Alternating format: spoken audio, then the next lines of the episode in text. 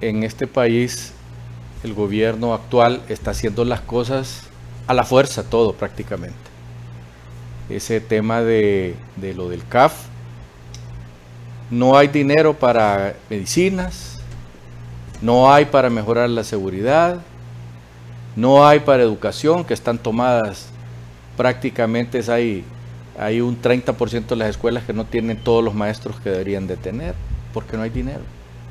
Pero para este tipo de situaciones como la del CAF, la de ese banco, que ya nos explicaron claramente internacionalmente que ese banco es un banco para respaldar a los presidentes de, los países eh, que están eh, alineados con el foro de, Sao Paulo. Así que ya sabemos para dónde van esos fondos y cuál es la finalidad de él.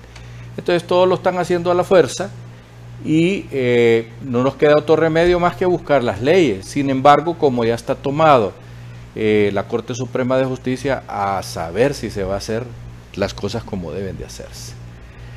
El Partido Liberal, mientras tanto, ha presentado en el Congreso Nacional una, una, digamos que una tercería o, u otra propuesta a la ley de justicia tributaria.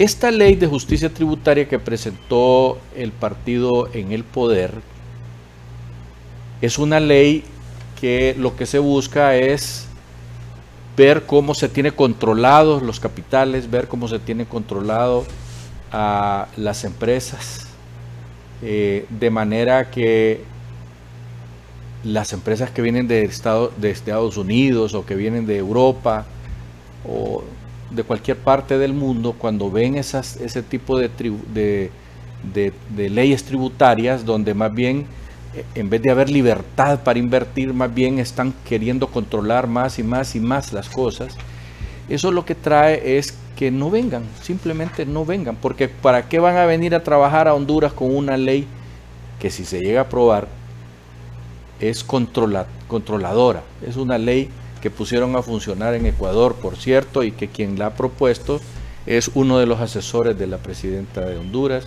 que es el expresidente de Ecuador, eh, Correa. Bueno, el Partido Liberal ha presentado una propuesta, la cual hemos leído, y nos ha parecido una buena eh, salida, no solo de manera política, para evitar que, nos vayan a imponer una ley, así como están haciendo ahora, que, las aprueban. ¿Cuántos están sentados? 50. Ah, bueno, tiene la mayoría libre, se aprueba. Eso no puede ser. Están aprobando las cosas a la fuerza.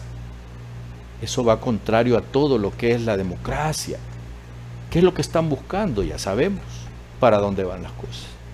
Pues bien, los liberales han propuesto y esa propuesta ha calado y ha gustado en varios sectores, digamos que en la gran mayoría, excepto por supuesto a los señores del Libre que consideran que, que esa propuesta atenta contra el Estado de Honduras y atenta contra, la, eh, contra el, régimen que hay en este momento de eh, la familia Castro Zelaya, de manera tal pues que han lanzado una ofensiva en contra del liberalismo en, las redes sociales y en algunos medios de comunicación para debilitar esa propuesta, que más bien entre más la han atacado, más adeptos ha logrado, porque la empresa privada está de acuerdo, el Partido Liberal, por supuesto, el Partido Salvador de Honduras han dado una opinión favorable a eso y